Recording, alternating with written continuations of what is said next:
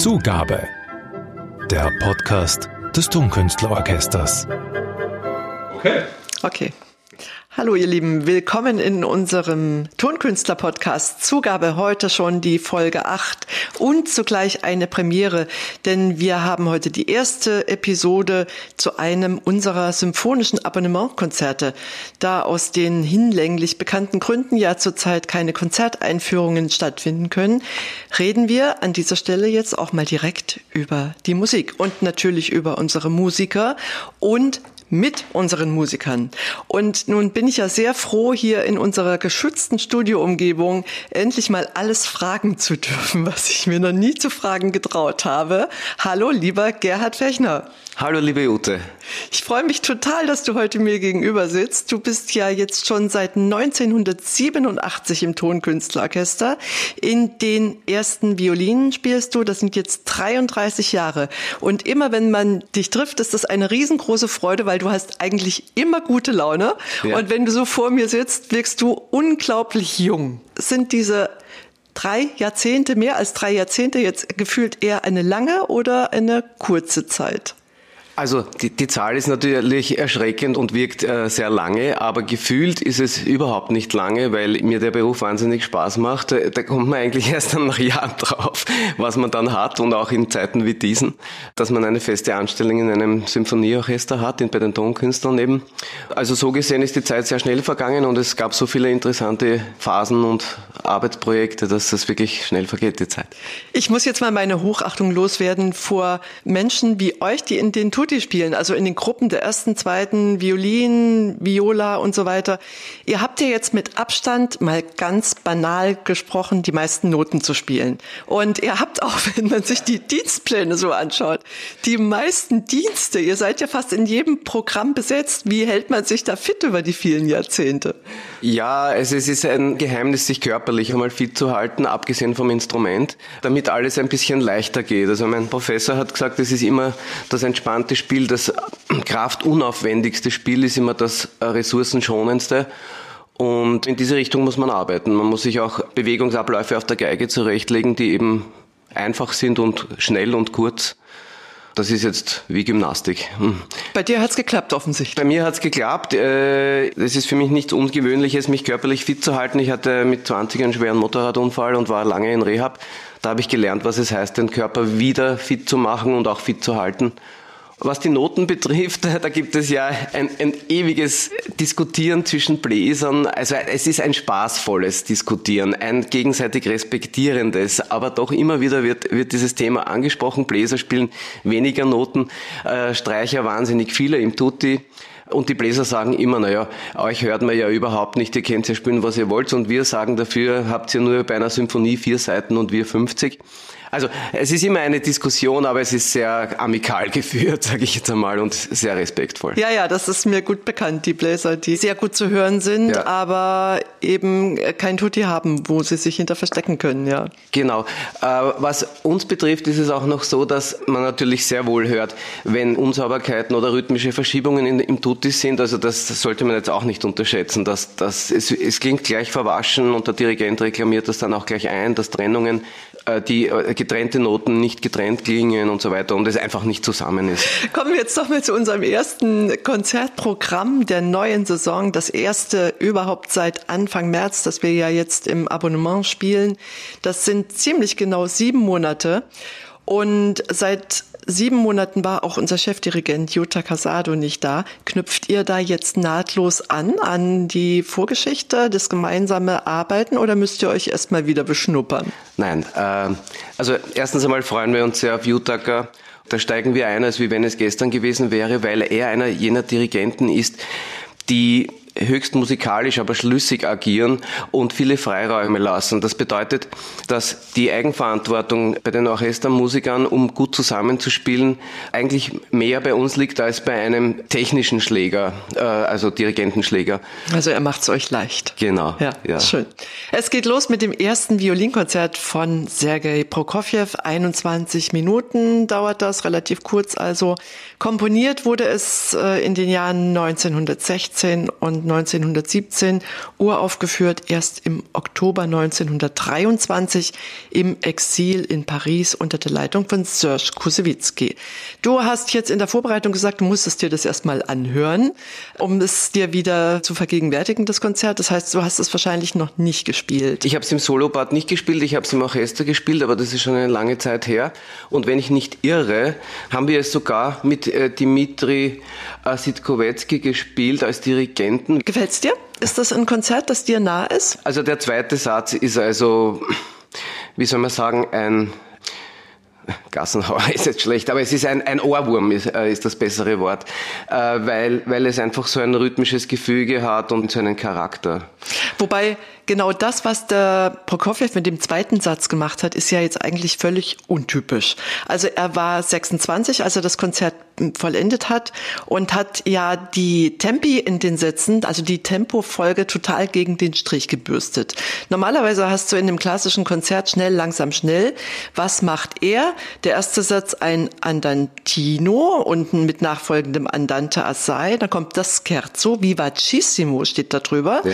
Und der dritte Satz Moderato. Das heißt, langsam, schnell, langsam. Ist das ein Akt der Subversion, den er sich da getraut hat? Also ich glaube nicht äh, ein Akt der Subversion, aber ein, ein Ausdruck seine, seines Gefühls und äh, sozusagen insofern formsprengend, als er die Form hier als einengend die, die herkömmliche Form von Solokonzerten mit schnell, langsam, schnell als einengend für seine Atmosphäre empfunden hat. Und dadurch hat er das so gemacht.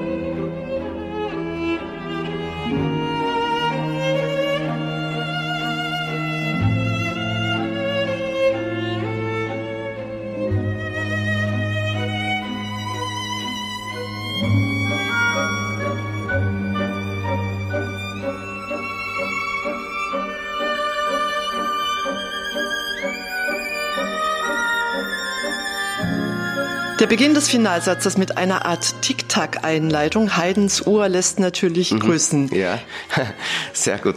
Der dritte Satz ist also wirklich ein, ein Paradebeispiel von im Rhythmus bleiben und einen Rhythmus als Effekt zu sehen. Also das ist wie das, wie das Uhrwerk, wie du gesagt hast, Tic-Tac Jetzt spiele ich dir mal noch ganz kurz meine Lieblingsstelle aus dem ganzen Konzert ein. Das ist eine aus dem zweiten Satz.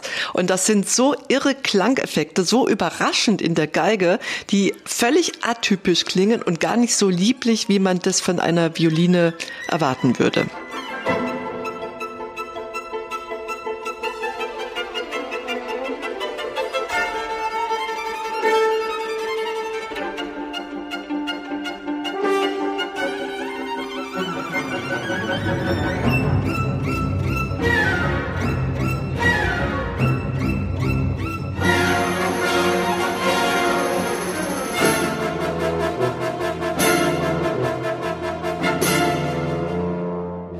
Gerhard, wie heißt das auf der Geige, was die Solistin da in dem Fall gerade macht? Gibt es da eine spezielle Spieltechnik, um diese borstigen Töne zu erzeugen? Ja, also borstige Töne erzeugt man, indem man ganz nah am Steg spielt. Diese Spieltechnik nennt man Ponticello und dadurch, dass die, die Seite sozusagen überhaupt nicht zum Schwingen kommt, klingt das alles total hart und sehr akzentuiert. Und das Gegenteil wäre, wenn man mit dem Bogen weiter vorrutscht Richtung Griffbrett, dann würde man ein total weiches, das heißt dann Sultasto, diese Spieltechnik. Ponticello, ist das ein Name? Muss ganz dumm fragen jetzt. Ponticello kommt von, äh, jetzt hilf mir mal, was heißt Brücke auf Italienisch? Da Ponte. Gibt's den, da gibt's, ja, da gibt's den, da Aha, gibt's den Zusammenhang. Da ist der Link. Da ich verstehe. Link. Ja. Okay. Ja. Ja. Also das bedeutet an der Brücke gespielt, also am Steg. Spielkultur einfach erklärt. Ja. Deswegen sitzt du heute hier. Weil, weil Danke. der Steg eben wie eine Brücke ausschaut, ja. Bei, Ja, beim. Seiteninstrument auch. Bei den Besten sieht man es am besten, die haben die höchste Brücke, ja. So einfach ist das. Klingt immer sehr kompliziert, ist aber ganz einfach. Gut, gehen wir weiter. Wir haben noch ein, ein weiteres Stück in diesem ersten Konzertprogramm der neuen Saison. Beethoven, die erste Symphonie. Also nach dem ersten Violinkonzert jetzt die erste Symphonie. Und Beethoven war gar nicht so viel älter als Prokofjew, als er seine erste Symphonie komponierte, nämlich 30 Jahre alt. Die erste wurde am 2. April des Jahres 1800 in Wien uraufgeführt, in einer der damals üblichen Akademien. Und interessant ist, was noch erklungen ist in dieser Akademie. Das Septett Opus 20, das erste Klavierkonzert und zusätzlich hat Beethoven auch noch am Klavier improvisiert. Also die Leute mussten Sitzfleisch haben damals, die hatten aber auch noch keine Handys und keine Computer. Wann ist denn diese erste Symphonie in dein Leben getreten? Und, und kein Ja. Corona hatten Und, sie auch. naja, Ja. gut, das, das schneiden wir eh raus. wann, wann ist denn die erste Symphonie, salopp gesagt, in dein Leben getreten? Ah. Weißt du das noch? Ja, äh, das, das weiß ich, weil ich es nach, weil ich's nachgeschaut habe. Ich, ich führe ein bisschen Buch über, über die Stücke, die wir, die, die ich spiele im Orchester und eigentlich auch in, in Kammermusiken spiele. Das ist manchmal recht interessant, wenn man denkt, den Dirigenten kenne ich schon und was war das letzte, was man mit ihm gearbeitet hat. Also die erste Beethoven ist in mein Leben getreten, da war ich noch Substitut, das war 1986, das war kurz vor meinem Engagement dann, wo ich dann fix in, in das Orchester kam, und der Uwe Mund. Und da habe ich mir schon gedacht, ah, siehe da, diese Symphonie, die hat was, die hat im ersten und im vierten Satz so ganz einfache Motive, wo ich mir denke, Wahnsinn, was Beethoven eigentlich aus diesen ganz einfachen ähm, wie sagt man, Loops oder aus, aus diesen ganz einfachen äh, Fragmenten für tolle Musik macht. Hast du denn auch so eine Lieblingsstelle in der ersten Beethoven? Naja, eigentlich vom vierten Satz. Ach nee, ich auch. Aber nicht die langsame Einleitung, sondern da gibt's so Genau. eine Stelle, die finde ich wahnsinnig genial. Das ist wie so eine Art Mannheimer Rakete in den Streichern, ja. Ja. Und dann kommen die Holzbläser dazu und dazu gibt's so ein paar Akzente, wie ja immer beim Beethoven. Das ist Ja. spritzig und elegant und, und frech zugleich, ja. Das Genau. hat mich sofort imponiert an dieser ersten. Äh, man muss dazu sagen, die, ja, ist natürlich der Einfluss, wie du richtig sagst, von Haydn noch deutlich zu hören. Bei dieser ersten Symphonie Absolut, Beethoven ja. hat sich ja dann in, innerhalb kürzester Zeit wahnsinnig weiterentwickelt. Äh, Stellt da eigentlich eine Symphonie vor mit einer normalen Abkadenzierung. Das ist also jetzt sozusagen eigentlich nichts Besonderes und es wirkt aber so, wie er es ausharmonisiert und instrumentiert hat, wirkt es schon wie ein fertiges Stück. Das ist unfassbar. Und im vierten Satz muss ich sagen, wenn er beginnt mit diesem einen Ton, äh, wo du sagst, wo dann der schnelle Teil nachher kommt und er baut es dann auf und es wird dann zu dieser Tonleiter, da ist der eine Ton schon eigentlich ein Motiv. Und er macht aus diesem Motiv einen Satz, also ein, ein ganzes Thema. Und das ist unglaublich. Und eigentlich ist es nur eine Tonleiter.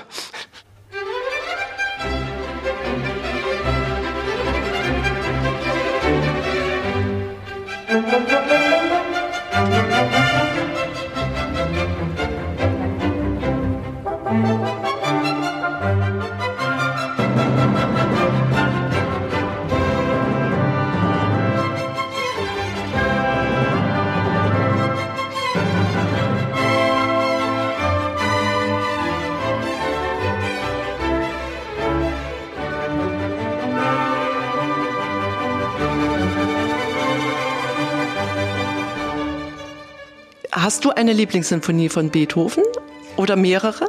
Es passiert mir oft, dass ich wieder wahnsinnig gerührt bin, wenn wir Stücke spielen, die ich schon länger jetzt zu Hause sozusagen nicht gehört habe. Die fange ich dann wieder zu lieben an. Aber die erste könnte eine Lieblingssymphonie von mir sein. Überhaupt kein, kein Thema. Reden wir in einer Woche drüber, dann wissen wir mehr. Wird sie jetzt ganz sicher wieder sein. Da bist du genau richtig im Orchester, kann ich nur sagen. Wenn immer das deine Lieblingsstücke sind, was du gerade spielst. Naja, Super, ideal. Man lernt sie halt wieder noch einmal besser kennen und äh, wächst damit zusammen und äh, es kommen Emotionen hoch. Lieber Gerhard, am Ende der Konzerteinführungen bereite ich ja immer so eine kleine Überraschung zum Hinausgehen vor. Heute bist du selbst die Überraschung beim ah. Hinausgehen quasi. Du hast nämlich ein recht ausgefallenes Hobby. Sagen wir, das ist ja fast ein bisschen exaltiert für einen Orchestermusiker. Ja. Du machst elektronische Musik. Du hast es jetzt auch irgendwie betont, dass es irgendwie ein Gegensatz ist, aber ich sehe es gar nicht als Gegensatz. Ich sehe gute Musik, die ans Herz geht, sowieso immer hörenswert und sowieso immer bewegend.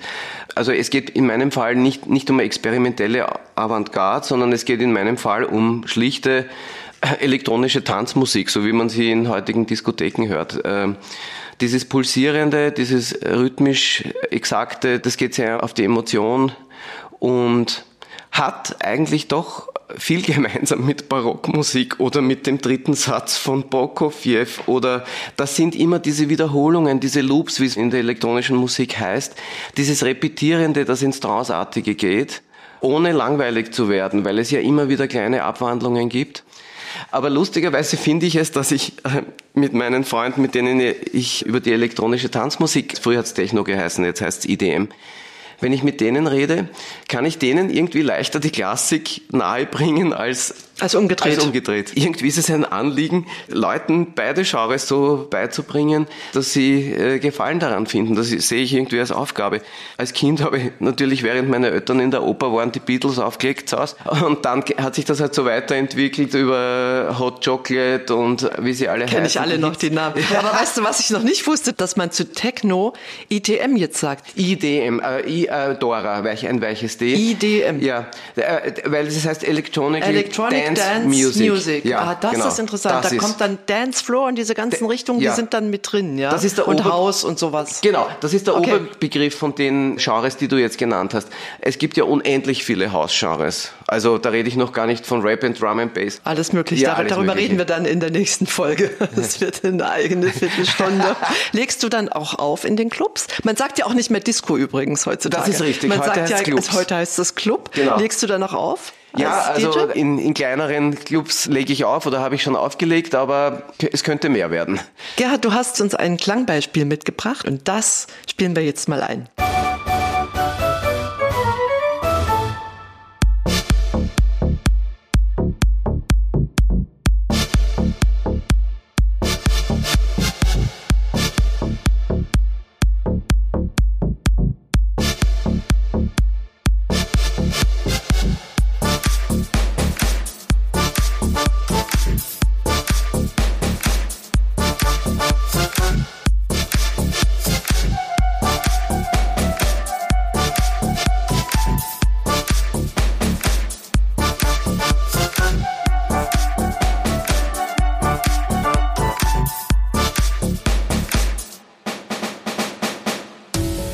Es ist in der Community von der elektronischen Tanzmusik kein Geheimnis, dass es wahnsinnig schwierig ist, Klassik-Remixes zu machen. Aber so wie Beethoven aus einem Ton einen ganzen Satz gestaltet hat oder aus einer Tonleiter, ist auch das Einfache hier gesucht, das ganz kurze, einfache Motiv, das abgewandelt wird, variiert wird. Das ist äh, vergleichbar eigentlich. Wir kommen jetzt aber erst einmal wieder zurück ins Orchesterrepertoire, lieber Gerhard, und ich danke dir sehr für deine Mitwirkung heute. Wünsche dir und uns allen vier wirklich stattfindende, schöne Konzerte mit dem ersten Abonnementprogramm der neuen Konzertsaison, vier Konzerte mit unserem Chefdirigenten Jutta Casado und mit Alexander Siedkowetzki. Ich freue mich wahnsinnig auf dieses erste Abo-Konzert, das es in dieser Form stattfinden kann, die wir jetzt haben und wir freuen uns alle sehr auf unseren Chefdirigenten und auf das Publikum natürlich. Und an dieser Stelle gibt's demnächst natürlich weitere Podcast-Episoden zu den Themen der Saison in sicheren, aber nicht zu großen Abständen. Auch ein wichtiges Wort heutzutage. Sicherheit natürlich für unsere Konzertbesucher in unseren Konzertsälen, auf die sich alle verlassen können. Und auch dieser Podcast wird pandemietechnisch natürlich einwandfrei aufgenommen im Tonstudio von Niki Lappas im siebten Wiener Gemeindebezirk. Ich danke dafür auch heute unserem Aufnahmeleiter. Ich danke noch einmal dir, lieber Gerhard, und ich bleibe mit einem herzlichen Auf Wiederhören. Ihre Ute van der Sanden. Zugabe. der Podcast des Tonkünstlerorchesters.